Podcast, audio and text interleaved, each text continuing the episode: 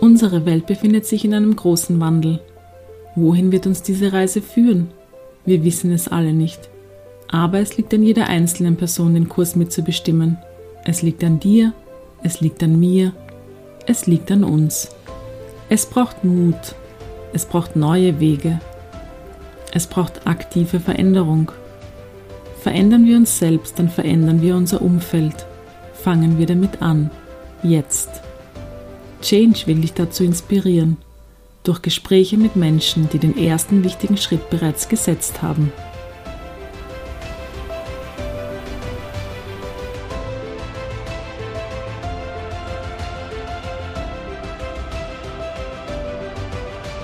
Herzlich willkommen bei Change, dem Podcast. Äh, mein Name ist Mike Mandl und mein heutiger Gast ist Ismet Himmet, einer der großen Kampfkünstler der Gegenwart. Er selber würde sich nicht so bezeichnen, dazu kommen wir noch später, aber wenn man deine Biografie liest, die liest sich fast wie das Skript für einen Hollywood-Kung-Fu-Film. Äh, du beschäftigst dich seit über 35 Jahren sehr intensiv mit diversen Kampfkünsten. Du bist Experte in sehr vielen Formen und Stilen. Du bist Experte in externen Kampfkünsten, du bist Experte in internen Kampfkünsten, du bist Experte in äh, Waffenkünsten. Äh, und äh, dein Weg hat 1985 äh, begonnen, äh, ganz klassisch mit Karate, schließlich der Weg dann hin zu äh, Kung Fu. Und äh, diese Suche, glaube ich, äh, in Richtung Kung Fu, dieser Stil hat dich letztendlich dann auch nach äh, China gebracht. Du bist im Jahr 2000 nach äh, China gegangen und hast dort wirklich äh, mehrere Jahre lang äh, den, den, authentischen Weg gesucht. Du hast in Klöstern gelebt, Fulltime in Klöstern gelebt, Fulltime trainiert, wie man das wirklich kennt aus diesen ganzen Martial Arts Filmen. Und ähm, letztendlich bist du dann in Wudang äh, gelandet und äh, bist dort auch wirklich äh, sehr eng in Kontakt gekommen mit Großmeistern, ja, wo du schließlich dann auch äh, deinen Großmeister äh, gefunden hast, Joshua De, der dich schließlich auch als Schüler und in weiterer Folge auch als Jünger äh, aufgenommen hat. Und somit ist dir etwas gelungen, was sehr wenigen Westlern eigentlich äh, gelungen ist. Du bist in den sogenannten inneren Kreis aufgenommen worden. Was ist der innere Kreis? Im inneren Kreis werden Methoden und Techniken gelehrt, die eigentlich nicht für die Allgemeinheit äh, bestimmt äh, sind, sondern die nur von Meister zu Schüler wirklich mhm. weitergegeben werden. 2006 bist du dann zurückgegangen nach Deutschland und äh, hast äh, den Wudang-Style nach Europa mitgebracht, hast eine eigene Kampfsportschule in Berlin eröffnet und dann bist du 2011 wieder zurück nach China gegangen und hast als erster Westler in China eine eigene Kampfsportschule eröffnet und über mehrere Jahre auch äh, geleitet. Viele deiner Schüler waren sehr erfolgreich auch bei äh, diversen Wettkämpfen. Du selber warst auch sehr erfolgreich bei diversen Wettkämpfen. Du bist mehrfacher Europameister in äh, Tai Chi. Und 2012 äh, bist du sogar in die Liste der 100, 100 bedeutendsten Kampfkünstler in China aufgenommen worden. Du unterrichtest mittlerweile in mehr als 20 Ländern deinen Stil und ich freue mich sehr auf dieses Gespräch mit dir. Wow, das ist schon alles super zusammengefasst. Ja, ich freue mich auch. Äh, erst einmal danke für die Einladung. Und ähm, ich meine, es wurde schon fast alles gesagt über meinen Weg. Äh, aber es gibt bestimmt sehr viele Details, die wir auch gern besprechen können. Ja, mhm. weiterhin. Generell liest man ja immer wieder, dass Kampfkünste auch eine äh, Schule sein sollen, um besser mit den Widrigkeiten des Lebens umgehen mhm. zu können. Ja. Und momentan hat man schon ein bisschen äh, das Gefühl, dass das Leben am Austeilen ist. Es schlägt mhm. ein bisschen äh, umher. Viele Leute fallen hin, tun sich schwer mit den Aufstehen. Wie siehst du das? Inwiefern mhm. kann Kampfkunst uns wirklich helfen, besser mit dem Leben zurechtzukommen? Eine sehr schöne Frage. In allererster Linie aus meiner Sicht, Kampfkunst ist Kampfkunst erstmal. Ganz simpel. Es ist nicht eine Philosophie, es ist auch kein Gesundheitssystem, es ist einfach nur eine Kampfkunst, wie der Name das sagt. Allerdings ähm, ist die Weltanschauung dahinter und immer der Lehrer ähm, dafür zuständig, diese Kampfkunst weiterzugeben und mit dieser Kampfkunst auch eine Weltanschauung. Das heißt, wenn mein Lehrer mir diese Weltanschauung mitgeben kann, dass die Kampfkunst nicht nur im Dojo bleibt, sondern mein gesamtes Leben erfüllt, dann ist es dem Lehrer anzurechnen, nicht der Kampfkunst. Ähm, oft werden unsere Stile auch so benannt, dass es halt ein Lebensweg ist. Ich sage immerhin äh, immer noch, es ist weiterhin Kampfkunst. Es ist kein Lebensweg. Es ist der Lehrer, der es zum Lebensweg machen kann, beziehungsweise die Wege aufzeigen kann, wie wir das übertragen können. Ja? Äh, insofern ist es etwas Neutrales wie Energie. Energie an sich ist auch neutral. Man kann das destruktiv oder aufbauend nutzen. Und so sehe ich auch Kampfkunst. Man kann es aufbauend nutzen für sich, ähm, und dieses Wort Kampf, ähm, es gibt einen sehr guten Freund, der ist äh, auch Kampfkünstler, hat auch schon in äh, Filme gedreht mit Jackie Chan. Mhm. David Turek ist sehr bekannt. Er hat mal gesagt, äh, aus seiner Sicht geht es immer mehr von Kampf zur Kunst. Dieses Wort hat es schon in sich, den ganzen Weg. Es beginnt mit Kampf, Struggle, innere Kämpfe, äußere Kämpfe, aber es wird immer mehr zur Kunst. Und dieses Wort Kunst drückt eigentlich sehr viel aus. Das können wir nicht wirklich in einer kleinen Sache festhalten. Das kann Lebenskunst sein, das kann natürlich Kampfkunst sein, das kann ähm, die Kunst sein, mit sich selber klarzukommen, äh, mit dem Leben klarzukommen. Ja? Äh, für Menschen, die äh, etwas Neues lernen, jedes Lernprozess ist immer eine Art Struggle, ja, eine Art Schwierigkeit. Und es kann dafür eine Kunst sein, wie kann ich besser lernen, ja. Äh, insofern ist es, wie gesagt, hängt es oft vom Lehrer ab, was diese Kampfkunst dann wirklich ist. Ja? Weil diese Künste, die auch ich unterrichte, die kann ein Mensch lernen und einfach nur als Kampfkunst belassen. Ja? wir schreiben niemanden vor, einen Lebensweg daraus zu machen. Ja? Oder ein, ein äh, Gesundheitssystem für sich selbst, beziehungsweise eine Lebensphilosophie. Ja? Allerdings, und das ist der Grund, warum wir unsere Künste WDP, Wudang Principles nennen, äh, aus der Tradition heißen diese Künste Wudang Pai. Pai ist die Linie und Wudang ist der Ort. Und äh, wir haben das in 2011, was wir unterrichten, Wudang Principles genannt. Warum? Weil wir über die Prinzipien mh, hm, keine Grenzen ziehen. Also diese Stile haben keine Grenzen für uns, weil wir über die Prinzipien diese unterrichten. Und da kommt diese Weltanschauung. Ja, und das sind altdaoistische Prinzipien, die wir heute äh, ins heutige Leben übersetzen. Das ist eigentlich das, was wir tun. Ja. Ja. Du hast gesagt, äh, in der Entwicklung als Kampfkünstler ja. kommt oft der Moment, wo man quasi von der Kampf äh, zur Kunst switcht. Genau, genau, Kannst du dich erinnern, dass äh, ja. bei deinem Weg, dass es da diese Phase gegeben hat, wo du wirklich ge das, gemerkt hast, da, da, legt sich ein Schalter um, ich ja. bekomme eine andere Perspektive? Das kann ich mich sehr gut daran erinnern. Das war in Wudangshan, das war in den Wudangbergen bei Meister Tang Lilong. Meister Tang Lilong ist mein älterer Kung-Fu-Bruder. Er ist auch Schüler von Großmeister Jo Schwende, aber er war für meine Ausbildung hauptsächlich, ich sag mal zu 70, 80 Prozent war er zuständig.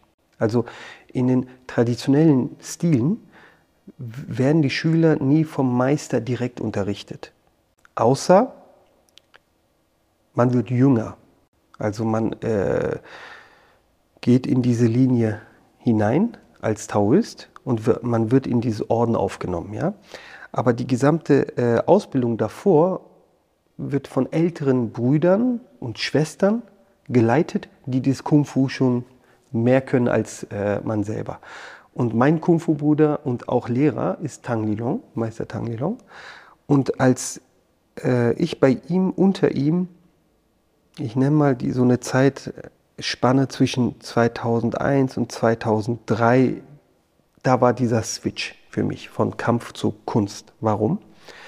Also erstens, Meister Tang ist auch sehr bekannt für seine Anwendung. Er ist bekannt für sein äh, Chinna Kung Fu. Chinna sind Gelenkhebel. Und für sein Pushens, äh, Tuisho. Ähm, sehr weicher Stil des Tuisho. Tuisho sind schiebende Hände aus dem Taiji Chuan, die Anwendung des Taiji Chuan. Er ist dafür sehr bekannt und er ist auch sehr bekannt, diese Sachen, die man in den Formen sieht, auch anwenden zu können. Ja, es wurde auch sehr oft getestet und so weiter, wo ich auch äh, also selbstständig auch äh, Augenzeuge bin.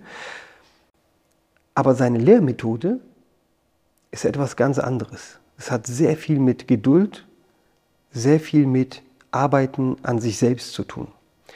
Und da, äh, da ich von mh, mm, Deutschland aus einem kampfbetonteren Stil nach China kam, ich hatte hier in Deutschland ähm, bis 1999 eigentlich einen sehr kampfbetonten Stil äh, des Kung Fu trainiert, habe ich alles, was ich dort in China gelernt habe, aus dieser Perspektive angeschaut. Und ähm, zum Beispiel eine der wichtigsten Übungen, die stehende Säule im Tai Chi Chuan, ist eine Meditationsübung im Stehen, konnte ich nicht verstehen. Ähm, und äh, meine gesamte Hüfthaltung war sehr angespannt, weil ich aus der Kampfsicht das gesehen habe. Also ich stand so da, als würde ich gleich einen Tritt machen müssen oder einen Schlag abwehren müssen, ja, Anspannung. Und da hat Meister Tang mich immer wieder korrigiert. Die Hüfte muss wie eine Perle an einem Faden hängen und Richtung Erde frei sein, in alle Richtungen bewegbar sein. Das konnte ich alles gar nicht verstehen. Als wir angefangen hatten, Push-Hands zu trainieren, schiebende Hände, da konnte ich auch nicht verstehen, warum äh, immer weich und immer nachgeben. Man kann das sofort abwehren und zurückschlagen. Ne? So, da diese Zeitspanne war eigentlich die Zeitspanne für mich, wo ich nach und nach, nach und nach immer mehr gemerkt habe, wie sehr die Kunst dem Kampf überlegen eigentlich ist. Äh, und zwar auch als Kampfkunst. Also das ist dann kein Kampfsport mehr, sondern eine Kunst. Viele verstehen unter Kunst ja, das ist so künstlerisch, ne? aber wir in Wudang verstehen unter Kunst, wenn es eine Fertigkeit ist. Dann ist es eine Kunst, die man beherrscht. Ja? Und für mich war dieser Switch eigentlich in den Wudang-Bergen unter Meister Tang Lilong, ähm, als ich trainiert habe und gesehen habe für mich, okay, ja, man kann es ja auch so aus der Perspektive sehen. Ich war in, also ich habe mehrere Wettkämpfe gemacht, bevor ich nach China gereist bin, Vollkontakt-Wettkämpfe und war auch ein erfolgreicher Kämpfer. Ja? Allerdings die Dinge, die ich dann dort kennengelernt habe und gesehen habe, haben meine Perspektive wieder erweitert. Ich bin glücklich heute, dass ich diese Geduld hatte, also sagen wir mal so, nicht nach drei Monaten zu sagen, ja, das ist ja nichts, sondern einfach für mich selbst ges gesagt habe, egal wie lange das jetzt dauert, diesen Weg muss ich jetzt gehen. Und da kam auch so ein bisschen dieser Switch, weil dann öffnen sich die Türen. Davor war alles so ein bisschen, ähm, hm, kann man das auch anwenden? Im Kickboxen macht man das eigentlich so? Und was ist, wenn ein Boxer kommt und so? Ne? Diese Fragen sind natürlich da, aber äh, die sind auch gewollt, die, die sollen auch da sein. Bloß das Verständnis, diese Logik der, der Kunst ist eine andere. Da geht es sehr viel um Basisarbeit, sehr viel um Fertigkeiten, mit sich selbst arbeiten. Ja? Äh, weil im Budangshan der Kampf, mh, hm, man sagt eigentlich im Taoismus nicht, jeder Kampf soll gemieden werden. Äh, weil es gibt auch eine Sache, die nennt man Wahrhaftigkeit und Gerechtigkeit. Und dafür muss man manchmal auch kämpfen. Ja? Ähm, allerdings, um diese Gerechtigkeit pur spüren und sehen zu können, muss man mit sich selbst gerecht sein. Und das sind Menschen, inklusive mich, äh, zum Großteil nicht. Ja? Also diese Gerechtigkeit kommt mit der Zeit, gerecht mit sich selbst. Und das kommt eigentlich erst mit mh, mm, indem man sich mit sich selber beschäftigt. Und das ist das, was wir in Meditation eigentlich tun. Ja. Du hast einmal in einem äh, Interview gesagt, ich habe das recht spannend gefunden, mhm. ja, dass du eigentlich keine physische Tätigkeit machen kannst, ohne dass sie eine Auswirkung auch auf den Geist hat. Ja. Das heißt, insofern ist jede Form von physischer Tätigkeit ja. auch eine, eine Form von spiritueller äh, Tätigkeit. Absolut, ja. Aber glaubst du zum Beispiel, weil du hast erzählt, äh, dieser Switch hat auch angefangen, wie du andere Formen äh, geübt hast. Das stimmt. Könnte es sein, dass die Formen, das Üben dieser Formen auch den Geist subtil so umgewandelt haben, dass dieser Switch stattfinden hat können? Ja, das ist eine gute Feststellung, weil wenn ich heute unterrichte zum Beispiel und ähm, die Schüler fragen mich, was ist das und was ist das, die erste Antwort, die bei Wudang-Formen, die Formen, die in unserer Linie gelehrt werden, in mir aufkommt, ist, dass es eine uralte Sprache, die uns gegeben wurde. Das ist ein Gedicht, eine Sprache.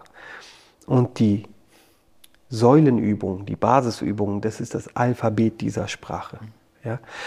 Und wenn wir, weil du jetzt von Formen auch geredet hast, wenn wir so eine Form wirklich von Grund auf lernen wollen, dann müssen wir von diesem ABC beginnen. Das heißt, wir müssen vom Sitzen zum Stehen, vom Stehen zum Gehen, von Gehen zum Freieren bewegen und von dort zur Form gehen. Und von der Form später zum Alltag natürlich. Das, da ist auch die Hilfestellung Partnerübung. Dazu können wir vielleicht später nochmal kommen, aber jetzt nochmal zur Form.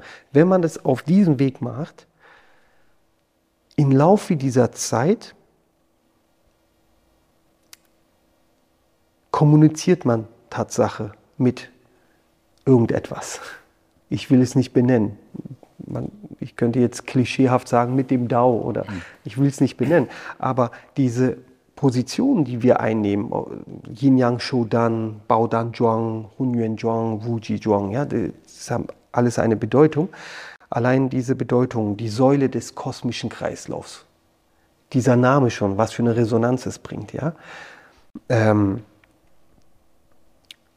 die Säule der Gedankenlosigkeit, Wu Ji Zhuang, ja, äh, Yin Yang Shodan, ja, wenn wir jetzt uns zum Bagua drehen, Yin Yang Shodan, das Yin und Yang schützt das Elixierfeld.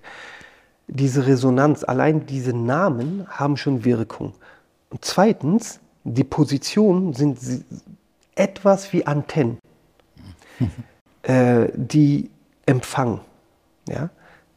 das ist jetzt nicht intellektuell Empfang, das ist wirklich im tiefen Geiste Empfang.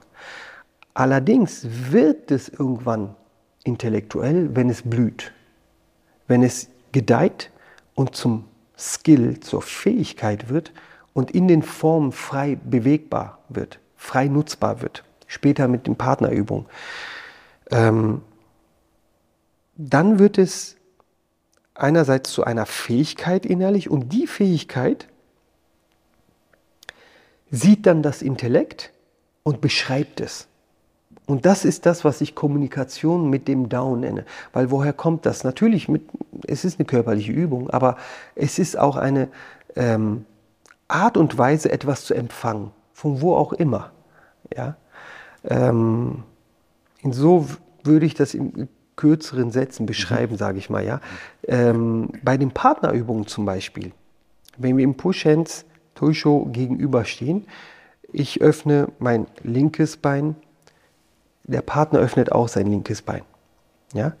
Das heißt, wenn wir so gegeneinander stehen, öffnen wir so. Das heißt, wir gehen uns erstmal aus dem Weg. Das ist der erste Schritt, was wir im Kampf lernen. Also, das heißt, es ist nicht so, dass ich links öffne und er öffnet rechts, damit er mir noch gegenübersteht, sondern er öffnet auch links und wir gehen uns aus dem Weg. Ja? Der zweite Schritt ist erst aus dem, äh, aus dem Winkel heraus den Kontakt zu suchen nicht frontal. Ja? Das gibt mir alles etwas innerlich. Ja? Das gibt mir sehr viel von Weichheit, sehr viel von Ausweichen, sehr viel von der Erde und dem Mond und der Sonne wenn sie sich nicht ausweichen würden, würde es nicht funktionieren. Ja. Und deswegen nenne ich es eine universelle Sprache, die man jetzt nicht so sofort so hat, aber über die Jahre hinweg in sich erweckt und dann es beschreiben kann. Allerdings kann man das nicht über Worte weitergeben. Man könnte es beschreiben, aber derjenige könnte es über Worte nicht verstehen. Das heißt, um diese Sprache wirklich zu verstehen, muss dieser Mensch diesen Weg auch gehen. Da sind wir beim Stichwort Disziplin, oder? Absolut, ja. ja. Ähm, du hast vorher gesagt, mhm. Dass die Kampfkunst per se für dich mhm. neutral ist. Ja? Genau. Also, äh, und es liegt mehr an, an, an der Lehrperson, ja? wie sie diesen Inhalt füllt. Ja? Mhm. Und es gibt aber auch diese Aussage, wenn, wenn der Schüler bereit ist, dann erscheinen die richtigen Meister. Würdest du so das auch so sehen? Absolut, ja. ja? Äh, und, und, dann finde ich deinen Weg aber sehr interessant, weil mhm. letztendlich bist du bei einer sehr äh, spirituellen Interpretation der Kampfkünste gelandet. Ja? ja? Glaubst du, dass das immer schon ein bisschen so in dir geschlummert ist? Hm. Ich kann mich erinnern, als äh, also meine Eltern haben es mir auch immer gesagt. Meine Mutter, sie ist noch am Leben, sie sagt es immer noch, als ich fünf oder sechs Jahre alt war, ähm, hat man mich zum Spaß macht man das in äh, türkischen Familien oder mit türkischen Roots. Ich werde dich mit meiner Tochter verheiraten. Das sagt man so, wenn Besuch kommt oder so. Ne? Und ich soll da mal gesagt haben, nee, ich werde eine Chinesin heiraten. mit fünf. Ne? So. Und ähm, meine Mutter sagt, dass ich ähm, von Kindheit immer schon über China geredet habe. Und dass ich immer über Kampfkünste China geredet habe. Und ich bin auch froh, dass meine Eltern mir diesen Weg geöffnet haben. Also meine Eltern hatten nichts dagegen, dass ich eine fernöstliche Kampfkunst äh, trainiere, mich mit dem Dao Daoismus beschäftige oder damals dem Buddhismus. Äh, hatten die nie was dagegen. Also da ist schon etwas äh, von Kindheit. Und ähm, allerdings zur richtigen Blüte kam das, glaube ich, wirklich, als ich in diese Ausbildung richtig war. Ich kann ja nicht sagen, dass meine Ausbildung erst in China begonnen hat, ja, in, äh, im Jahre 2000, sondern weit früher. Und die spirituelle Ausbildung, nennen wir es mal, ja, Lehre, hat auch meiner Meinung nach vor der Kampfkunst begonnen. Weil ich mir immer als Kind schon immer Gedanken gemacht habe über bestimmte Dinge. Ja? Und erstmal natürlich fragt man da die Eltern. Ja?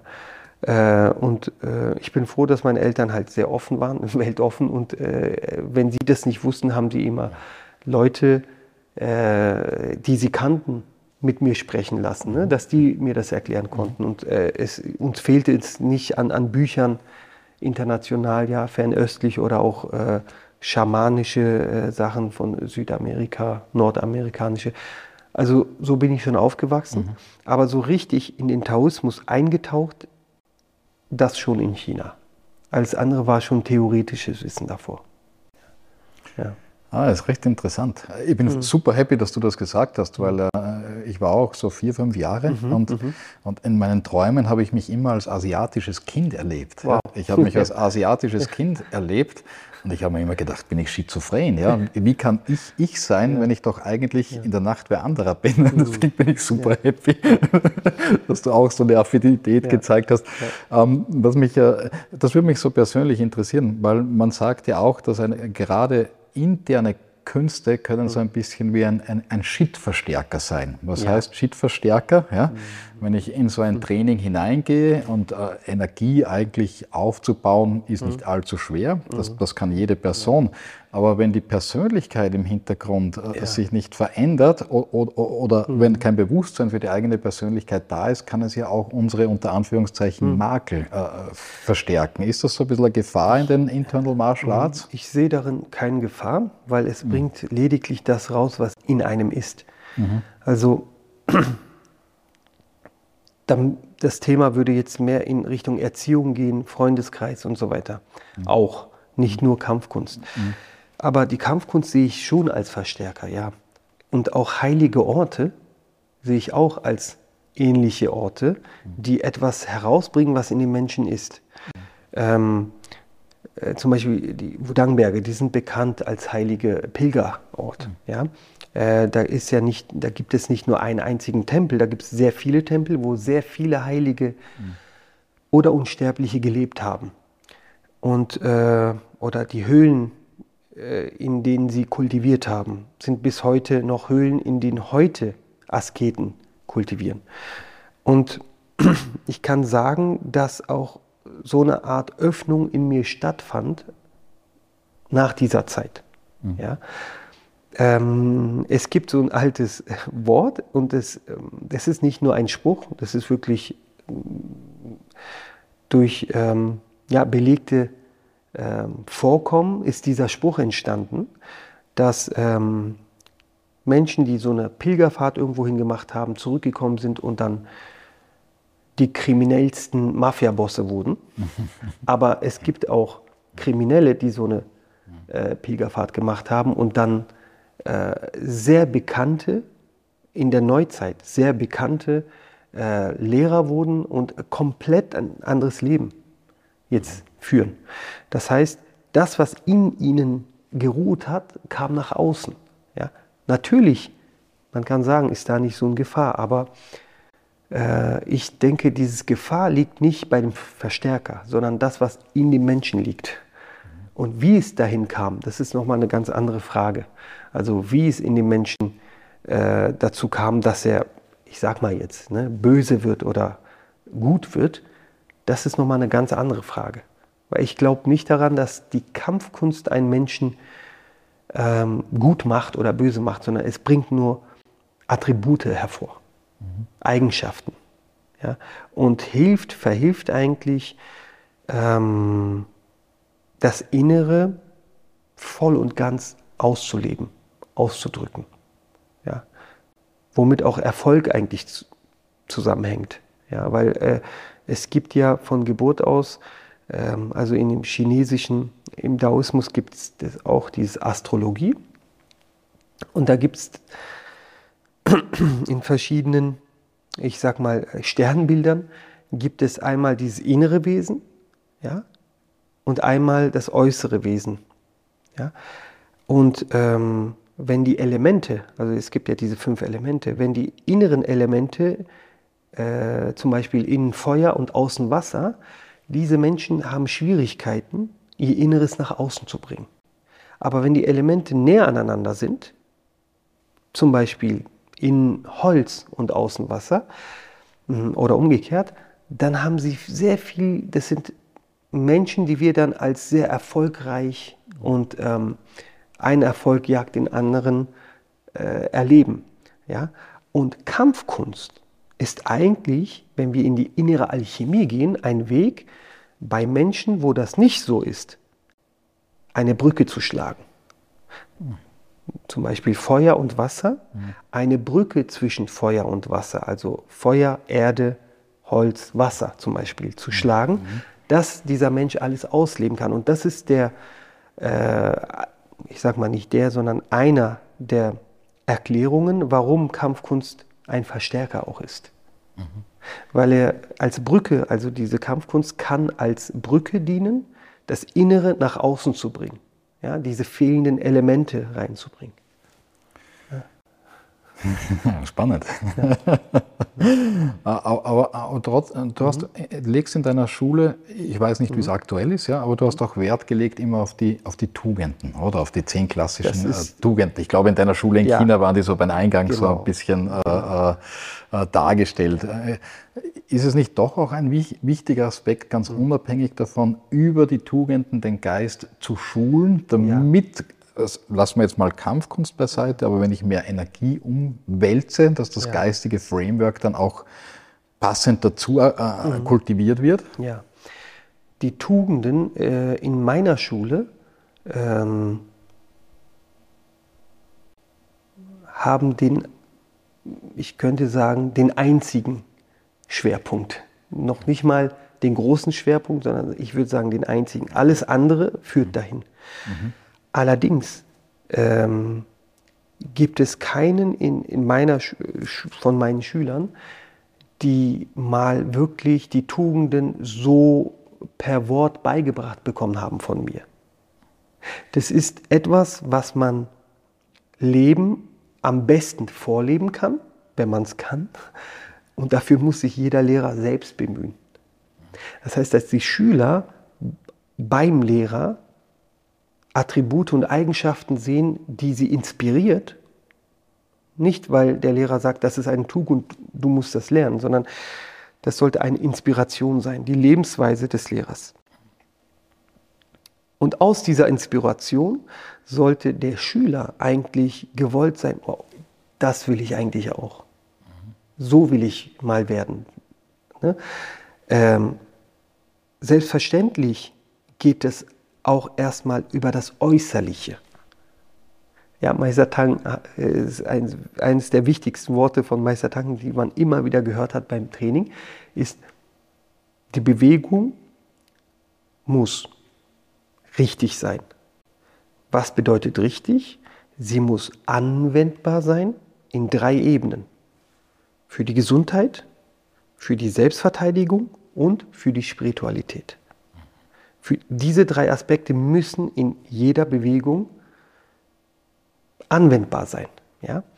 Zweitens, die Bewegung muss hübsch aussehen, muss schön aussehen. Und dieses Wort, das, das, den Part konnte ich nie begreifen, lange Zeit nicht. Ja? Ich habe es aber dann begriffen, weil in der Natur ist alles schön. Harmonie. Harmonie, genau. Ja? Und ähm, wenn man das erreicht, dann ist das schon eine Art Inspiration. Aber gleichzeitig, äh, gleichzeitig bringen diese drei Aspekte, die ich gerade aufgezählt habe, auch Tugenden mit sich. Weil wenn etwas spirituell funktionieren soll, dann kann ich nicht auf der anderen Seite ein, ein Mensch sein, der keinen Scheiß gibt auf jemand anderen. Ne, also ich kann nicht ein Mensch sein, der ähm, nicht bedacht ist bei seinen Handlungen, bei allem, was er sagt, bei allem, was er tut und gleichzeitig spirituell sein. Das funktioniert nicht. Ja?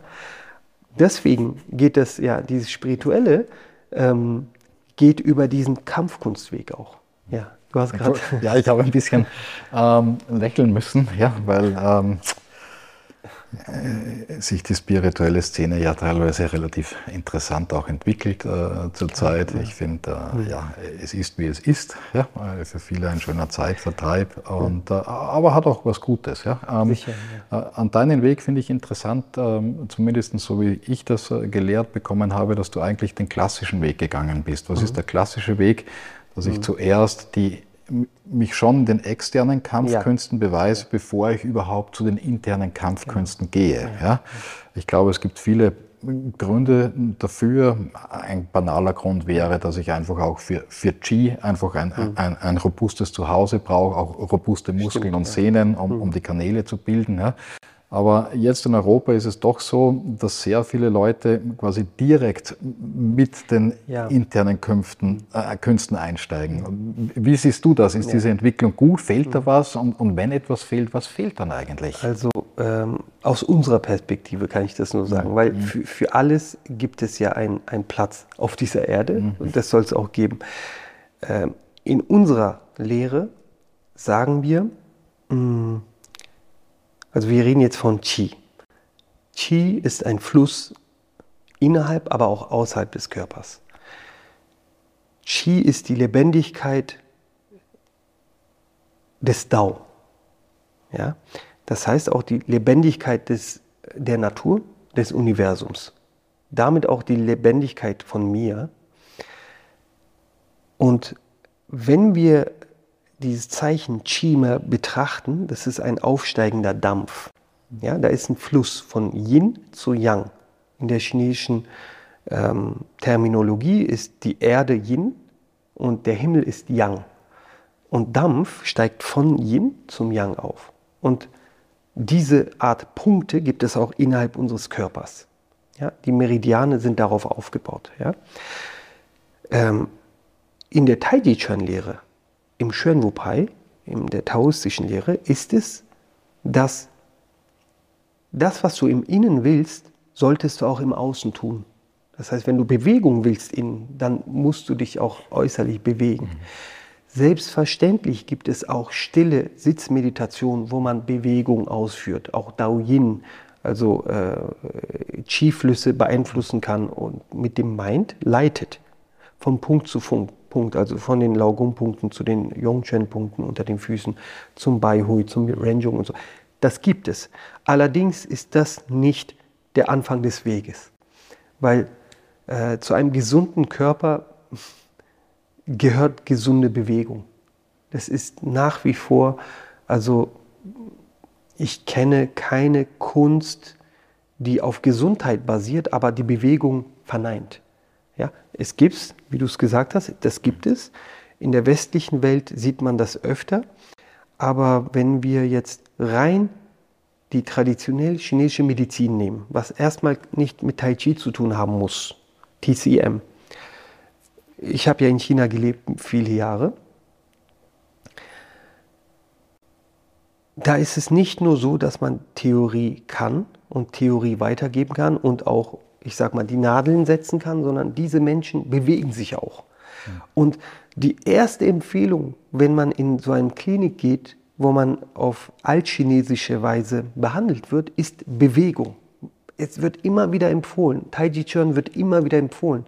Warum sind die Parks in China alle voll frühmorgens mit Tai Chi-Leuten? Weil es natürlich von den Menschen selber auch kommt, aber weil es auch empfohlen wird von den Ärzten, ja, auch getragen wird, ja, und, ähm, und es ist, es stimmt nicht, dass nur alte Menschen, ja, in Anführungsstrichen, ältere Menschen im Park Tai Chi machen. Ich habe dort gelebt, es sind auch junge Menschen, die das trainieren und es sind auch topfitte Leute, wo äh, vielleicht du und ich gar nicht mitkommen würden mit diesen Bewegungen, die das da machen. Auch vom Alter her, ich habe mal in äh, Tientan Park, habe ich einen Bagua-Meister, äh, das ist der äh, Park der Himmelspagode in, in Beijing, da habe ich einen Bagua-Meister besucht und äh, ich wollte gerade mit meiner Form anfangen. Ich hatte eine Jacke an, die war offen. Da kam ein, später habe ich erfahren, der war 83 Jahre alt, ein Daoist kam dort an und hat so wie ein Gedicht aufgesagt. Er kam so, Hände hinten, ist da einfach an uns vorbeigelaufen und übersetzt, ich übersetze das mal. Ähm, der hat darauf hingedeutet, dass die Jacke nicht geschlossen war, als ich angefangen habe. Meine Jacke war nicht geschlossen, das heißt, ich gebe keinen Respekt dem Üben. Mhm. Das hat mich schon gut berührt, ja, mhm. nach so vielen Jahren. Also das, das fand ich schön.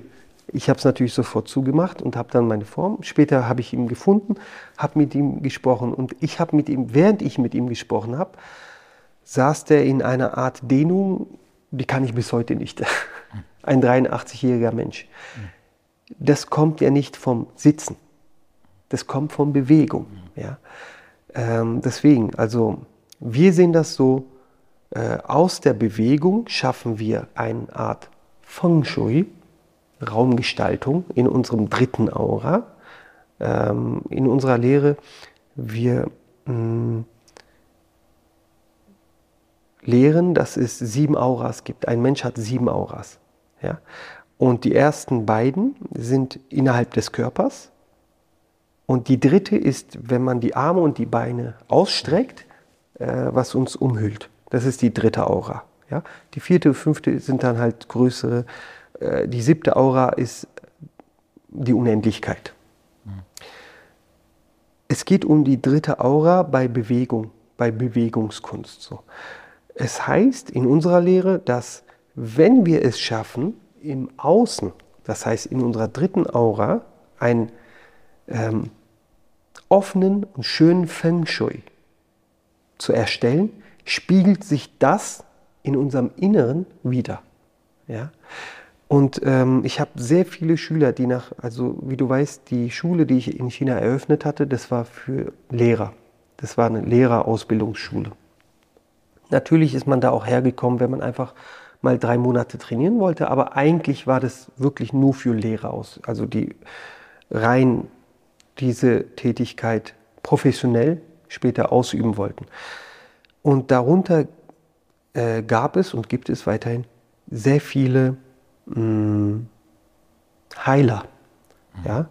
Ähm, Reiki-Leute, Shiatsu-Leute, ähm, TCM-Leute, ja, traditionelle chinesische Medizin. ähm, eine Frage, die immer wieder kam. Äh, es gab auch äh, Zeiten, wo mehrere gleichzeitig da waren und die haben sich gewundert, der eine macht Reiki, der andere macht chinesische Heilkunde, aber die haben dieselben Probleme. Und welches war dieses Problem? Dass sie nach mehreren Behandlungssessions immer ausgelaugt sind. Und meine Antwort darauf ist, weil du deine eigene begrenzte Energie nutzt, aber nicht weißt, universelle Energie durch dich fließen zu lassen. Und Taiji Chuan ist eigentlich die Kunst dessen. Taiji Chuan bringt uns bei, mh, nicht, mh, ich sag mal, ähm, Energie zu nutzen, nennen wir es mal Qi jetzt, weil Qi und Energie sind zwei verschiedene Sachen, weil ich nenne das mal Qi, die aufgebraucht werden kann, sondern Qi, was unendlich ist. Deswegen Tai Ji Quan, Tai Ji, äh, die Kräftepunkt des Absoluten. Ja? Und ähm, sehr verblüfft waren die Menschen, die mir diese Frage stellten, äh, wenn wir äh, uns noch mal nach so sechs Monaten gesprochen haben. Weil diese, dieses Problem gab es gar nicht mehr. Warum? Durch Bewegung, durch Machen, durch Üben. Äh, das ist auch gar nicht hier oben. Ne? Das, ist also, das ist nicht so, ich denke jetzt, dass ich so vom Universum Energie leite. Das ist nicht das. Sondern äh, man öffnet einfach ähm, die Tore, dass es fließen kann. Und das ist etwas Un Unterbewusstes dann. Ja? Ähm, das ist das, was ich dazu sagen kann. Das heißt jetzt nicht, dass das andere schlecht ist oder falsch. Es ist nur ein anderer Weg. Mhm. Ja? Ähm, aber die Fragen, die kamen, waren halt fast immer dieselben. Also warum bin ich immer so energielos, wenn ich sehr viel geheilt habe oder sehr viel Sessions gemacht habe? Ähm, das geht auch bei ähm, Menschen, die auch äh, Genjo, also die Nadeln setzen sozusagen, selbst die, obwohl die jetzt nicht ähm, offenkund Energie übertragen, äh, verlieren Energie. Warum? Mhm. Ja, weil wenn dort ein, äh, ein Mensch ist oder ein Wesen, der Energie braucht und ich kümmere mich um dieses Wesen oder diesen Menschen, ganz automatisch kommt da ein Fluss zustande. Und wenn dieser Fluss bei mir begrenzt ist, dann wird mein Qi aufgebraucht. Das ist ganz einfach eigentlich. Ja. Ja. Das kenne ich sehr gut. Das ist ein großes ja, Problem bei unseren okay. äh, Studentinnen mhm. auch. Und, und ich sage dann auch immer, äh, eigentlich mir ist es egal, was du machst, mhm. aber, aber, du musst etwas für dich machen. Ja? Du musst irgendetwas für dich machen. Aber jetzt von deiner Einschätzung her, äh, ich wirf dann immer in den Raum drei Stunden am Tag und die Leute sind schockiert. Und äh, du musst zum Verhandeln anfangen. Ja, wenn wir uns dann auf eine Viertelstunde einigen, bin ich dann meistens heilfroh. Also, Aber was wäre für dich so tägliches also, Zeitmaß, Minimum? Ich kann es mal sagen. Ähm, ich fange damit an zu sagen, wenn du morgens aufstehst, sowieso, dass das Handy schon mal äh, nicht da ist oder äh, Flugzeugmodus, dass es nicht das Erste ist, was man gleich, sondern wenn man morgens früh aufsteht, dass man sich erstmal aufrichtet, sich hinsetzt und durchatmet. Gar nicht viel denkt. Nicht diesen Tag, ah, diesen Termin, das muss ich machen, das. Nein, da sitzt beim Aufstehen und mal lass es nur drei gute Atemzüge sein. Das ist das, was ich empfehle. Okay. Damit kann man anfangen. Drei Atemzüge. Ja. Äh, natürlich, man kann auch neun Atemzüge. Bei uns also gibt es diese Zahl drei, sechs, mhm. neun. Ne, so. Ähm, kann man machen. Oder einfach ohne zu zählen da sitzen. Zum Chi-Hai, Meer des Chi oder Ozean des Chi konzentrieren beim Einatmen und beim Ausatmen völliges Loslassen. Wenn man damit den Tag beginnt, hat man schon etwas Wundervolles getan. Und das ist noch nicht mal eine Minute. ja? ähm, aber darüber hinaus, jetzt gebe ich mal die andere Extreme, gibt es einen Schüler von mir, Claudio Manzari, der ist auch gleichzeitig derjenige, der äh, ist mit, mit kungfu.com die Seite verwaltet und so weiter. Als wir in China trainiert haben, der saß dann da mit so einem Blatt Papier und so. Ah, Ismet, wir brauchen mehr Stunden am Tag. 24 Stunden reicht eigentlich nicht. so, ne? Eigentlich, und dann, wir, wir kamen auf eine Zahl, wenn wir wirklich alles trainieren, wir kamen so auf, ähm, der Tag müsste, ich glaube, 42 Stunden oder so haben, damit wir genug Training haben so, und unseren Schlaf. Ähm, sowas gibt es auch. Ne? Also das jetzt mal als Spaß so äh, genannt. ähm, allerdings ist es so, wir haben in China natürlich acht, neun Stunden am Tag trainiert. Das verlangt hier keiner. Ja? Wenn hier jemand am Tag sich diese morgens aufstehen, was ich gesagt habe, mal außen vor, äh, am Tag irgendwann mal am Abend oder am Vormittag oder in der Mittagspause mal sich für 15 Minuten ein bisschen bewegen kann.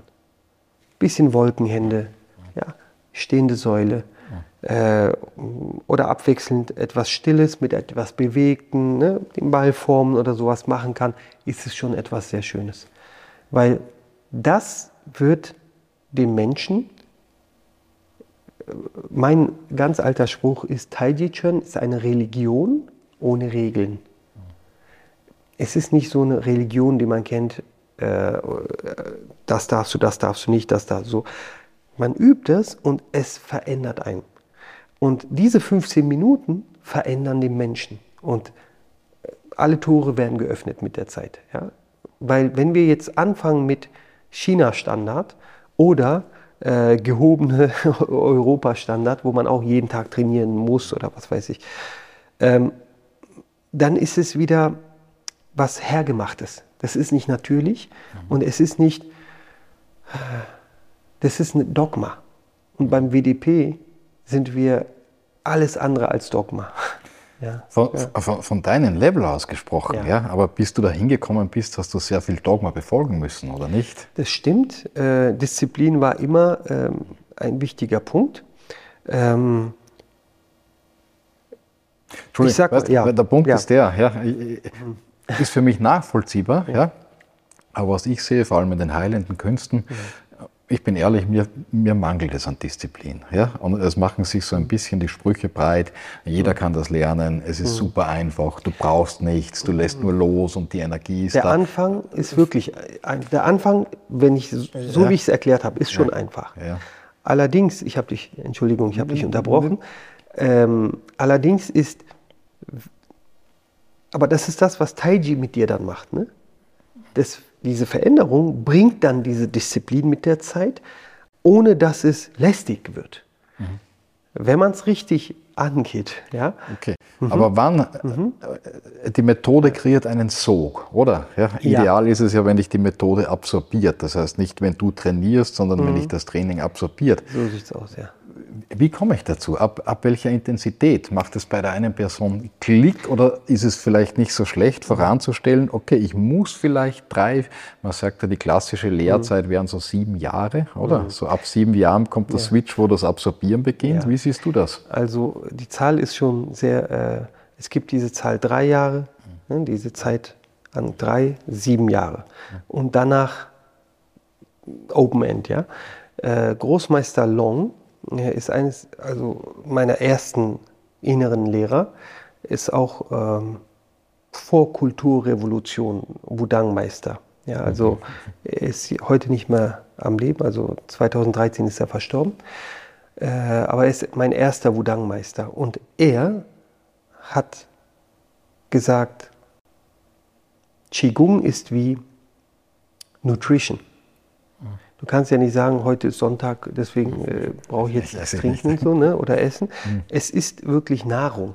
Ja. Und ähm, wenn man das ab irgendwann so sehen kann, die sieben Jahre sind schon ähm, genau getroffene Zeit eigentlich dafür, weil wenn äh, ich mich selber anschaue, und all meine Schüler sagen das auch, also viele sagen, ist mit erst nach zehn Jahren haben wir erst begriffen, was du damit meinst. Mhm. Ja? Ähm, zum Beispiel, ich leite jetzt momentan in Berlin diese Jing Qi Shen Ausbildung. Ähm, Jing Essenz, Qi und Shen Geist. Ja? Und diese Ausbildung geht 36 Monate, dass man überhaupt erstmal eine Basis hat. Ja? Und die ersten äh, zehn Monate, da kriegen die immer Hausaufgaben, was sie machen sollen. Und diese Hausaufgaben sind wirklich Tatsache jeden Tag. Mhm. Ja? Aber ich zwinge die natürlich nicht. Ich sage nicht, das müsst ihr machen. Ich sage, wenn ihr könnt. Und erkläre natürlich auch, was es bringt und was, was es nicht bringt, wenn man es nicht macht. Ne? Mhm. So. Und diese Hausaufgaben sind folgend, also Sitzmeditation ist dabei, Stehmeditation ist dabei und die beiden zusammen äh, bilden so 45 Minuten Übung und Taiji-Meditation ist dabei. Das ist auch nochmal 45 Minuten. Dann hätten wir eineinhalb Stunden. So. Und das ist eine gesunde Zeit, dass ein Mensch nicht sofort ja, die Schnauze voll hat davon, aber man muss auch nicht am ersten Tag das genauso können.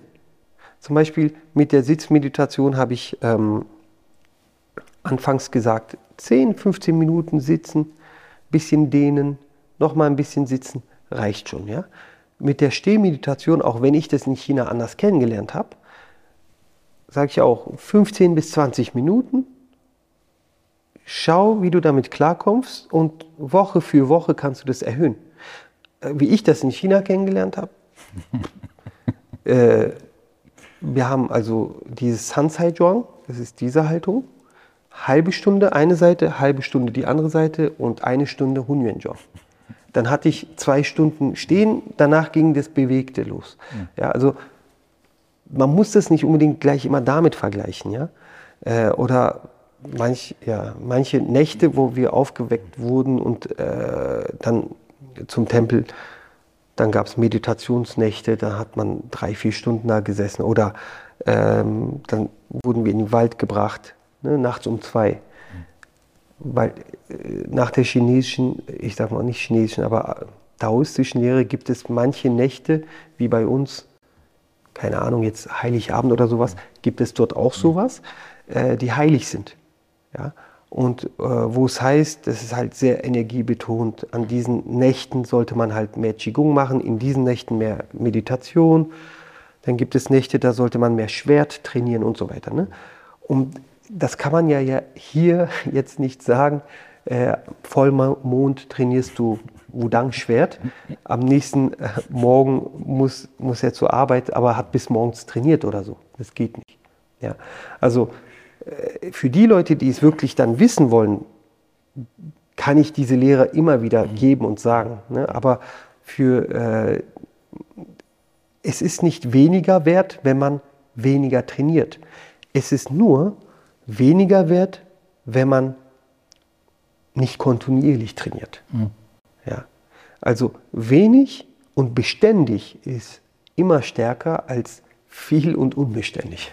Bench Training. Ja. ja.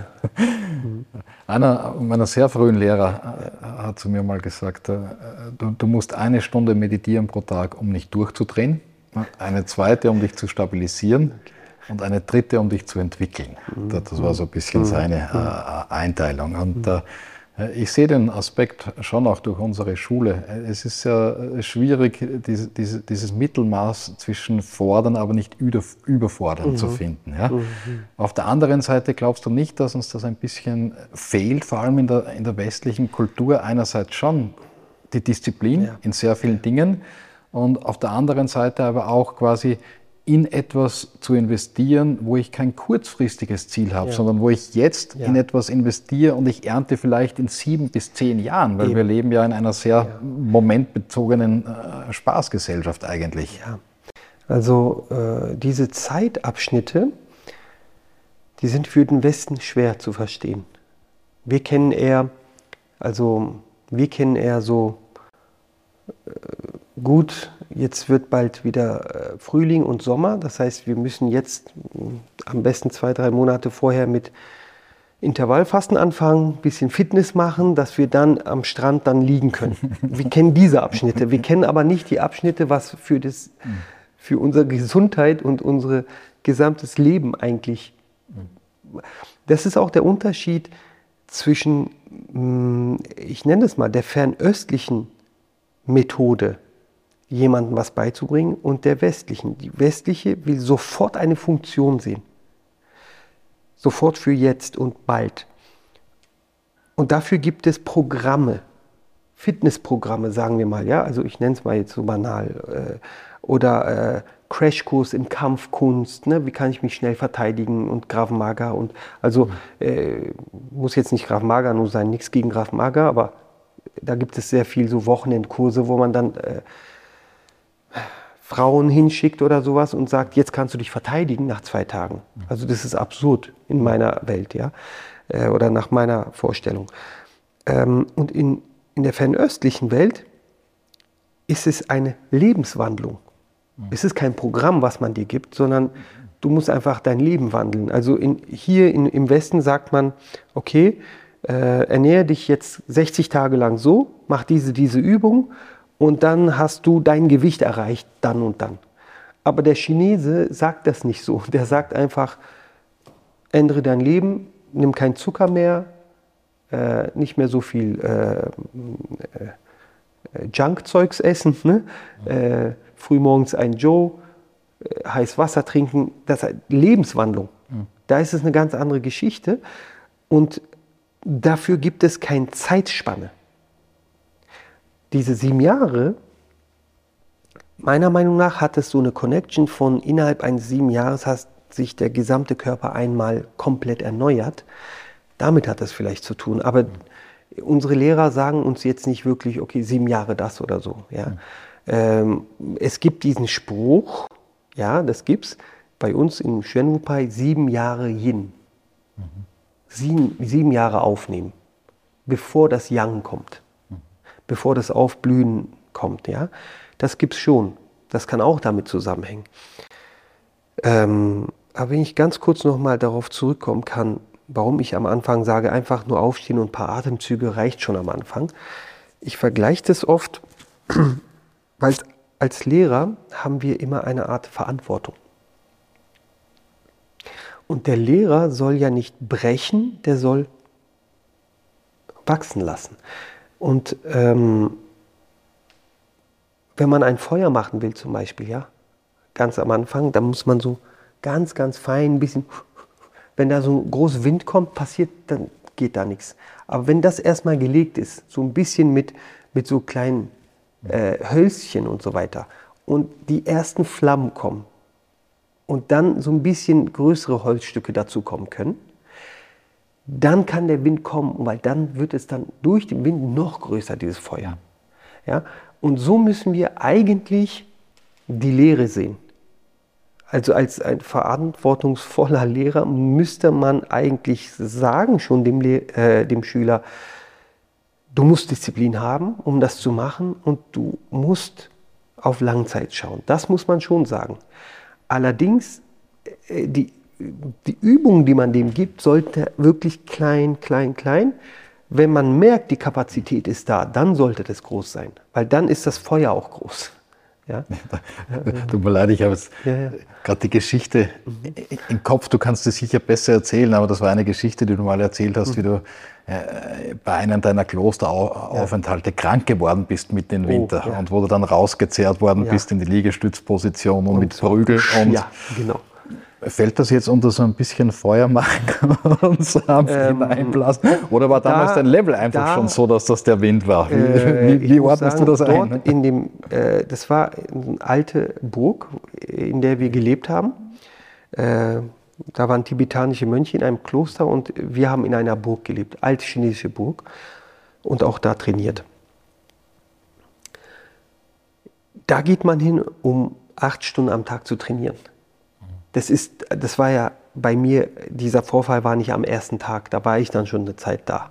Das heißt, da, hat, da hast du nichts im Bett zu suchen, wenn morgens um fünf die Aufstellung ist. Und bei mir, ich hatte halt eine Art Erkältung und lag halt im Bett so, ne? Und der Meister kam rein, er ist also Großmeister Long, kam rein, hat, so, weil da, da war die Aufstellung und ich war nicht da, ne? Und ich so die Decke so ein bisschen aufgemacht, äh, Nordostchina minus 25 Grad. Und ey, ich dachte, man sieht es, dass ich krank bin. Ne? So, äh, ich bin krank, habe ich gesagt, du wo Bingler, wo Bingler. So. Er hat nichts gesagt, ist rausgegangen. Ich glaube, das war eine Minute, zwei Minuten danach. Chilai! Der so rein mit dem Tür, so mal, steh auf!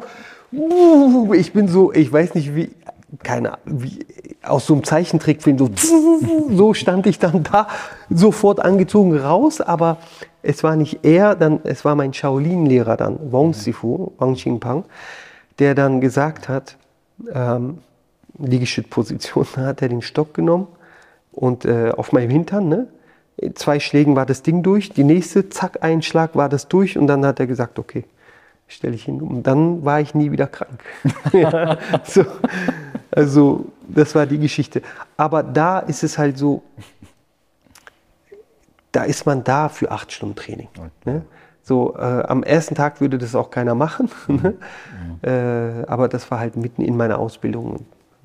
Ja, du hast das auch, äh, du hast gewusst, auf was du dich einlässt. Ja, das natürlich, heißt, äh, ja, ja. Du bist absolut. nicht gebrochen worden. Und da ist es eher so, dass es halt so ein äh, Downer ist, wenn da jetzt hm. äh, einer zum Training nicht kommt. Das geht nicht. Ja, das so. Gute immunitätsstärkende Maßnahme. Ja, ja irgendwie merkt sich der Körper das. Also äh, ich kann mich erinnern, danach, also eine äh, ziemlich, ziemlich lange Zeit wurde ich eigentlich, egal ob es kalt war oder nicht, das war dann vorbei mit Krankwerden. Mhm. Und der Körper, ich glaube, also dieses Body Memory nennt mhm. man das, ne?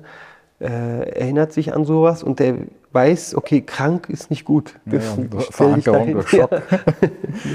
nee, äh, ich möchte noch zurückkommen auf äh, etwas, was du vorher gesagt hast, mhm. mit der dritten Aura, ja, ja, dass wir die Möglichkeit haben, uns an etwas Größeres anzuzapfen. Ja? Genau. Vor allem, wenn wir äh, mit Menschen arbeiten und dann auf das, dieses Gefühl der Energielehre mhm. haben. Ja? Mhm. Aber wenn man jetzt so ein bisschen äh, hinausblickt, in die Welt hinausblickt, auf die Straßen blickt, haben sehr viele äh, Leute gerade eine massive äh, ja. Energielehre. Ja. ja. Mhm. Ähm, Ich würde schon sagen, weil uns dieser Anschluss nicht nur in heilenden Berufen, sondern ganz generell fehlt. Und wir, wir leben in, in, sehr interessanten, herausfordernden mhm. Zeiten, seit nunmehr fast drei Jahren. Ja. ja wie siehst du das? Was passiert da? Was geht da ab, Ismet? Ich beobachte es für mich persönlich so, dass mh, hm, ist jetzt schwer, so einen Vergleich dahin zu stellen. Mhm. Ähm, aber ich sage das mal so: Ein Mensch, der gar nichts trainiert. Also ich meine jetzt nicht nur nicht Tai Chi, sondern überhaupt, der macht gar keinen Sport, gar nichts. Ne? Und äh, der funktioniert nur dieser Mensch hat keinen Ort, wo er hingehen könnte, wenn außen mal was nicht funktioniert. Hm. Dann bleiben nur noch Therapie, also jemand muss mir helfen, auch wieder von außen, nicht von innen. Jemand muss mir helfen. Oder es kommen Medikamente ins Spiel oder Drogen, ne? Abhängigkeiten das man vielleicht vorher gar nicht hatte, weil man keinen anderen, wo soll man sonst hin? Wenn man außen die Perspektive verliert. Mhm. Wenn man aber einen inneren Ort hat, den man kennt, den man durch Training, durch Praxis kennengelernt hat, das innere Wesen von sich selbst, dann hat man auch einen Ort, wo man hingehen kann, wo man sich zurückziehen kann, außen funktioniert etwas nicht, erstmal wieder zentrieren. Mhm. Erstmal wieder herunterkommen. Das ist ja die Lehre des Tai Chi Chuan, Balance. Die Balance, selbstverständlich trainieren wir das auch im, bei schiebenden Händen im Außen, aber das ist wiederum für die Spiegelung nach innen. Ja? Und wenn wir es hingebogen haben für uns selbst, dass wir innen Balance für uns selbst ausüben können, innerlich, dann ist ganz gleich, was da draußen passiert. Wir haben immer einen Ort, wo wir die Balance finden können. Kann sein, dass da draußen das nicht funktioniert. Ja? Ähm, Im Endeffekt ist das nur mh, hm, eine Frage der Zeit, dass die Menschen nach ihnen finden. Also wenn außen so Sachen passieren, wie es jetzt in den letzten drei Jahren, vier Jahren vielleicht ist, ist es äh, die Frage der Zeit, dass die Menschen anfangen, mehr zu suchen. Viele suchen halt bei äußeren, ich sag mal, Hilfestellungen und finden halt Medikamente ja, oder Drogen und äh, versuchen sich damit dann in Balance zu kriegen. Aber man merkt dann wahrscheinlich, dass es immer mehr driftet. Und andere wiederum finden vielleicht irgendwie einen Weg zu den inneren Künsten. Ich sage, also es muss jetzt nicht Tai Chi sein, ja, das kann ja irgendwas anderes sein oder überhaupt zum Sport. Das, das wäre ja überhaupt mal ein Schritt, Bewegung, ja. Ähm, auch, ich muss das sagen, also spirituelle Menschen in unserer Zeit jetzt, bestimmt gab es das in früherer Zeit auch, äh, muss nicht nur immer nur heute sein, ähm, die sehr belesen sind, sind auch manchmal sehr von oben herab. Und erst wenn es außen brückelt und sie sich selber mal helfen müssen, merken sie dann eigentlich, dass, dass da gar nichts ist im Inneren. Ja? Und das ist auch die Lehre des Tai Chi Chuan, dass man immer wieder nach innen schaut, immer wieder den Struggle ins Auge schaut. Ja? Warum haben wir denn, also Meister Tang Longs Weg ist dieser Weg der Anwendung auch, ja, und der Bewegung, hatte ich vorhin gesagt. Mm, es ist so wichtig, dass man Tai Chi Chuan auch beim Partnerübung, also bei, bei den schiebenden Händen, übt. Dass man diese Gelassenheit auch übt, während man herumgeschubst wird. Weil das bringt einem erst bei, innerlich calm zu bleiben und die Balance und die, dieses Gleichgewicht innen zu finden. Mit der Zeit, das findet man nicht an einem Tag oder am zweiten. Äh, ich sag mal so, auch große, starke Leute haben damit auch sehr viel Schwierigkeiten, weil sie selten jemand haben, der sie rumschubsen könnte. Ne? Mhm. Ähm, aber wenn sie sich darauf einlassen und immer, egal, also ich von meiner Größe bin meistens kleiner als die meisten, aber wenn ich vor diesem großen Menschen stehe und der große Mensch kann mich größer sehen als ich selbst und jeder Schubser von mir sich so vorstelle, als wäre es ein 200 Kilo Mann, dann kommt der hinter der Sache äh, oder hinter diese Lehre, was es bedeutet, Gleichgewicht aufzubauen. Ansonsten kann er das sehr schwer. Weil wenn er selber schon so groß ist und so stark, ist es schwer für jemanden, sich das vorstellen zu können. Aber diese Momente kommen im Leben, die greifen nach uns. Und das ist jetzt nicht nur jetzt so, das ist auch ohne Corona so. Ja? Nur jetzt wird es sehr viel sichtbarer. Ja? In diesen Zeiten jetzt, die letzten zwei, drei Jahre, wird es uns eigentlich nur klarer, wo wir hängen. Ja, es ist jetzt nicht so, dass wir jetzt erst unser Gleichgewicht verloren hätten oder so. So ist es nicht. Ne? Sondern es ist so, dass wir das nur bewusst werden, wo wir dran sind eigentlich. Und dass wir eigentlich vielleicht gar nicht nach innen geschaut haben. Ne? Taiji Chuan ist die Lehre immer wieder in sich selber, selber dieses Gleichgewicht zu finden. Und zwar auch nicht unbedingt so, wie nennt man das, ähm, optimistisch, auch nicht pessimistisch, sondern neutral. Ja? Also ich nenne diese Lehre auch nicht so dieses, ah, das wird schon gut und das wird super und ja, positiv denken. Das ist es auch nicht. Mhm. Sondern äh, eine Sache so betrachten, wie es ist, wie es kommt. Ja, genau. Aber du bist doch Vater von zwei Kindern. Ja. Wie denkst du als Vater, wenn du jetzt 20 Jahre vorausdenkst? Ja, wo geht die Zeit hin? Das ist sehr schwer zu sagen. Ne? Also hm, ich mache mir einerseits Sorgen, weil, also was meine Kinder, mein Sohn ist jetzt sieben, meine Tochter zwölf, was die beiden am Handy können, kann ich gar nicht. Was die schon, also äh, so, was heißt am Handy jetzt der sieben, also der Musa macht nichts am Handy, aber was die so äh, schon mit den Apps so drauf haben, was weiß ich, mit einem iPad oder sowas, kannten wir alles nicht, als wir jung waren. So. Es wird einem suggeriert, alles von deinem sitzenden Platz machen zu können. Du brauchst für, zum Einkaufen brauchst du auch nicht mehr aufstehen. Ja? Zum äh, Essen brauchst du auch nicht mehr aufstehen. Du kannst, alles von diesem Handy kannst du machen. Das heißt, es sind schöne Entwicklungen für uns. Gleichzeitig sind es gefährliche Entwicklungen, wenn wir damit nicht umgehen können. Es sind technisch sehr schöne Entwicklungen. Es ist ja toll, wenn man äh, über äh, Tausende von Kilometern einfach so kommunizieren kann, was man früher nicht konnte. Ja, äh, eine WhatsApp-Nachricht schicken kann und was weiß ich, eine Sprache und sofort den sehen kann und alles. Das sind schöne Entwicklungen. Gleichzeitig sind es Entwicklungen, wenn wir damit nicht umgehen können und dabei uns selber vergessen, sind es gefährliche Entwicklungen, meiner Meinung nach. Ähm, wobei die Gefahr nicht der, in der Entwicklung liegt, sondern wie wir das nutzen. Darin liegt die Gefahr. Weil mh, hm, ich sehe meine Kinder und ich sehe, wenn sie könnten, könnten sie eigentlich den ganzen Tag da sitzen und einfach nur äh, iPad ne, spielen oder äh, was weiß ich. Und das ist so ein bisschen. Zum Glück ist mein, äh, also zum Beispiel der Musa, er ist sehr beweglich. Der will, also ist eine geballte Ladung sozusagen. Ähm,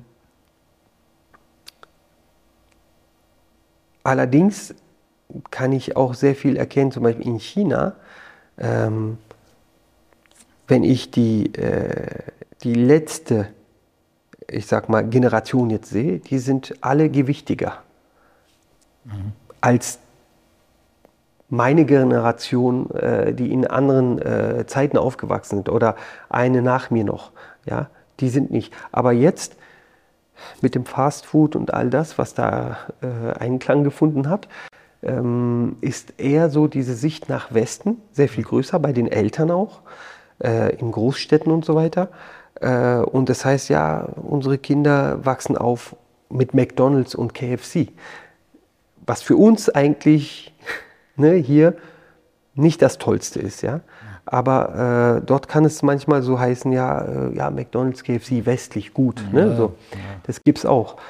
Und ähm, ich sage, wir sollten eigentlich sehr viel für die Schulen ähm, was geben und tun, äh, Initiativen äh, ja, ergreifen, dass Bewegung in der Schule, also beide meiner Kinder sind in eine bewegungsbetonte Schule, mhm. sportbetonte Schule. Da, da habe ich Wert drauf gelegt. Jeden Tag haben die Sport. Mhm. Hast, hast du in Deutschland eigentlich nicht. Äh, in Deutschland hat man zwei Stunden Sport in der Woche normalerweise. Ich weiß nicht, wie es in Österreich ist. Wir kämpfen um eine Stunde. So, aber äh, ich habe wirklich äh, war froh, dass sie in dieser Schule sind äh, und bin froh. Ähm, zumindest, dass sie jeden Tag äh, Sport machen ja? Äh, und Schwimmunterricht und so weiter, ja? von ziemlich bald an schon. Gleichzeitig gibt es auch in Potsdam zum Beispiel eine, ein Abitur, äh, also ein Gymnasium, wo man Abitur machen kann, wo es auch Wushu, chinesisches mhm. Wushu, angeboten wird. Mhm. Kann man wählen, ob man Sport oder das trainiert. Das, das finde ich auch toll. Und insofern äh, sollte man eigentlich auch solche äh, Sachen mal betrachten und gucken, wie man da den Jugendlichen das schon ein bisschen geben kann. Ähm, also in den Medien wird zu wenig gemacht, meiner Meinung nach. Ja. Mhm. Ähm, klar, heute kann man auf YouTube alles finden, das ist klar, aber äh, ich würde mir sehr viel mehr wünschen als Familienvater, dass äh, auch im Fernsehen zum Beispiel, wenn, wenn die Kids oder Netflix, dass das da viel mehr rübergebracht wird. Mhm. Ja? Die Gesundheit äh, und diese Kunst. Und das muss nicht nur gesundheitsbedacht sein, sondern einfach nur als Bewegung und Sport. Ja. ja. Ah, selbes Problem, glaube ich, in Österreich und überall. Ja. Äh, Bewegung ist sicher ein Aspekt mit der, mit der technischen Entwicklung, äh, der sehr viele Leute betrifft, Erwachsene natürlich genauso. Ja. Aber die ganzen anderen Krisen, wenn du sagst Energiekrise, ja. Krieg, Klimawandel, ja. Wie gehst du damit um? Probierst du das? Genauso wie mit ja. allem anderen äh, in sich die Balance finden. Das ist mhm. wirklich das A und O. Mhm. Ähm, und wenn ich da reinschaue, Entschuldigung, dass ich ja. da unterbreche, ich schaue rein, mhm. weil ich glaube, das ist auch ein Problem, mit dem wir zu kämpfen haben. Und denke, mhm. shit, was ist denn das für ein Platz da? Da mag ich gar nicht rein. Das heißt, für viele Leute ist es mhm. wahrscheinlich sehr schwer, überhaupt diesen, ja. diesen Platz der Ruhe zu finden, weil wenn ich reinschaue, mhm. ist ein Garten, der nie kultiviert wurde. Ja. Ähm, wir haben in Wudang Pai dieses äh, Wort äh, in Bewegung, Stille, in der Stille Bewegung. Das heißt, in, während wir Tai Chi Chuan üben, ist Stille innerlich. Das heißt, keinerlei Gedanken äh, halten uns mit irgendwas auf. Ja? Das öffnet innerlich, dadurch, dass wir nicht an etwas festhalten mit unseren Gedanken, die Kanäle, die Wege. Und andersherum, in der Sitzmeditation, also in, im stillen Sitzen, sollte Bewegung sein sollte sehr viel Fluss sein. Das kann auch Gedankenfluss sein. Also jetzt nicht im Zen in dem Sinne, aber äh, es gibt ja verschiedene Arten der Meditation, der Sitzmeditation. So. Und wenn dieser Ort unangenehm ist, dann heißt es eigentlich nach der TCM-Lehre, dass da Blockaden sind. Also unangenehm bedeutet, irgendwas ist aufgestaut, eigentlich dass er angenehm ist, wenn es frei fließt. Ja? Warum ist etwas wo aufgestaut? Darüber müsste man sich Gedanken machen. Besinnung. Ja? Gleichzeitig, gleichzeitig sage ich ja, Taiji Chuan ist eine Religion ohne Regeln. Taiji Chuan ist der Weg, diese Blockaden langsam aber sicher zu öffnen, zu befreien ja, diese Wege zu öffnen. Ähm, also so wie ich das bei mir äh, beobachte. Weil es gibt keinen gemütlicheren Ort für mich als in mir selbst. Also es gibt keinen Ort, wo ich äh, mich wohler fühle. Ja? Äh, selbstverständlich mit meiner Familie, mit meinen Kindern, mit meiner Frau. Äh, allerdings geht das noch eine Stufe weiter. Ja? Dieses äh, Gemütszustand mit dir selbst im einen und im Einklang zu sein. Dieses, ja? Ähm, selbstverständlich ist es nicht sofort da. Und ähm, das ist natürlich auch connected mit äußer, äußeren äh, Vorkommnissen. Ich, ich wandle jetzt da auch nicht herum und bin der äh, harmonischste Mensch auf der Welt oder sowas. Äh, da braucht man ja nur mal einen Flieger verpassen und dann schon. Ne? Äh, so. Aber genau in diesen Stressmomenten in sich kehren zu können und sehen zu können, dass die Welt gar nicht kaputt gegangen ist dadurch. Ja? Äh, okay, ist äh, vielleicht den Flieger hast du verpasst oder das ist jetzt schief gegangen, aber die Welt steht noch. Und ich meine jetzt nicht die Welt, sondern deine Welt. Ja? Und ähm, das ist eigentlich, denke ich, eines der wichtigsten Dinge, die wir lernen sollten, dass wir diese mh, mm, im Dao De Jing nennt man das dem Shengren oder Xianren, die Heiligkeit eigentlich. Mhm. Shengren ist der vollkommene, ähm, der vollkommene Krieger oder der Volk, the perfect mind, ja, Shengren. Im Dao De Jing wird der Shengren oft, also bei den Übersetzungen ist es äh, meistens der Weise übersetzt, the wise man ins Englische, aber Shengren bedeutet nicht weise, sondern äh, ein Mensch, der im Wu Wei lebt, ja, also der im Einklang und in Harmonie leben kann. So. Oft wird dieser Shengren verglichen mit dem Wasser oder der Natur. Die Natur, die so ist, wie sie ist und Wasser, wie sie fließt. Ja? Und wenn da ein Stein ist, dann fließt sie um diesen Stein herum, aber schreckt nicht von diesem Stein zurück. Und so sollten wir auch diesen Blick tätigen. Wir sollten nicht zurückschrecken von dem, was wir da sehen könnten, sondern darauf blicken, aber die nicht dort aufhalten, sondern weiterfließen. Ne? Und dieser Fluss formt Und irgendwann werden diese Blockaden aufgebrochen. Ja? Das ist eigentlich der Weg, wie, wie wir den dann auch durch Taiji Chuan gehen. Ja. Schaffen wir das als Menschheit? Geht die Sache gut aus? das ist für mich gar keine Frage. Ja. Für mich ist es ein ähm, Zutun als Mensch für dieses Ziel. Mhm. Aber ich stelle mir diese Frage okay. nicht. Es soll passieren, es soll so sein. Mhm. Und dafür tue ich mein Bestes. Ja? Und die Frage stelle ich mir nicht. Ja? Es gibt quasi nur diesen einen Punkt, dass die Menschheit, äh, ich meine, wer bin ich denn, der das überhaupt bestimmen könnte? Aber äh, wenn ich in mir schaue, ist, dass die Menschheit zu sich erwacht. Und das ist das, das Höchste, was uns widerfahren kann. Auch im Daoismus, da gibt es den Xianren, Shengren, was ich gerade erzählt habe. Darüber gibt es noch den Shenxian, der Unsterbliche. Und darüber gibt es den Jinren. Und das ist der wahre Mensch. Das heißt, der Mensch wird ganz oben hingestellt. Das heißt, wenn der Mensch die Menschlichkeit erkennt in sich und diese ausleben kann, das ist das Höchste für den Daoisten eigentlich. Ja. Ja. Ich bin gespannt. Ja. Ein Spruch, der mir so gut gefällt, ist, äh, der edelste Weg des Lernens ist durch äh, Nachdenken, mhm. der schnellste Weg ist durch Nachahmen und der bitterste Weg ist durch Erfahrung. Mhm.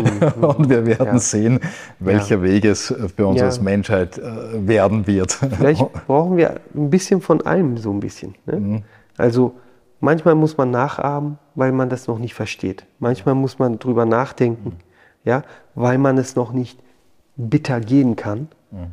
Und irgendwann ist der Zeitpunkt da, dann geht man diesen Weg selber. Ja, so erfährt den hier. Was die Menschheit machen wird, darüber können wir in 20 Jahren dann weiter plaudern. Nee, ja, äh, Ismet, äh, vielen herzlichen Dank. Ich kann Stunden weiterreden. So viele tolle Fragen. Äh, äh, wir haben sehr viele Inhalte angeschnitten, mhm. sehr rundes äh, Bild. ich glaube, es ist für viele Leute mhm. sehr inspirierend, deinen Lebensweg zu hören und auch hineinzuhören, was diese Künste mit sich bringen können. Vielen herzlichen Dankeschön. Dank. Danke. Also um noch einen Satz sagen zu dürfen, äh, die Frage ist die Hälfte des Wissens. Mhm. Ja?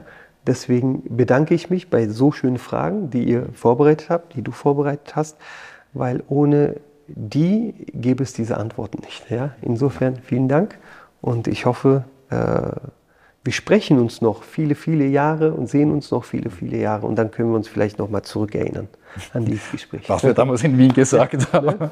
Danke. Okay. Nee, super.